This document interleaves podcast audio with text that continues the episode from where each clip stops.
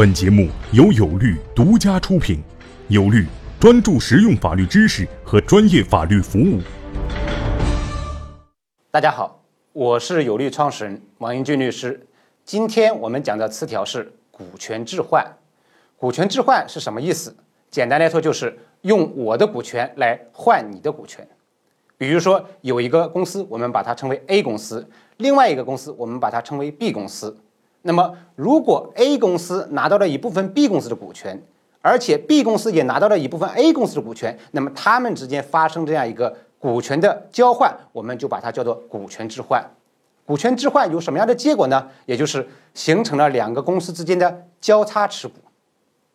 为什么要进行股权置换？一般来说是双方之间要进行某种交易。或者是进行业务上的合作，或者有投资上的关系，或者是为日后的兼并或者收购打下基础，这就是股权置换的一个目的。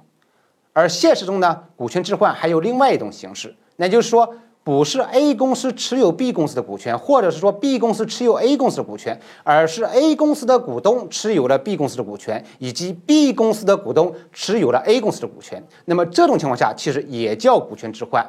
那么这种情况一般发生在一些小规模的公司。那么实践中还会存在一些其他的情况，那就是股权置换的同时，还可能会包含着资产的置换以及现金的这样一个置换。也就是说，我拿你的股权还付给你钱，或者我拿了你的股权还给你转移了资产，这其实都可以归属到股权置换的范畴。OK，这就是所谓的股权置换。谢谢大家。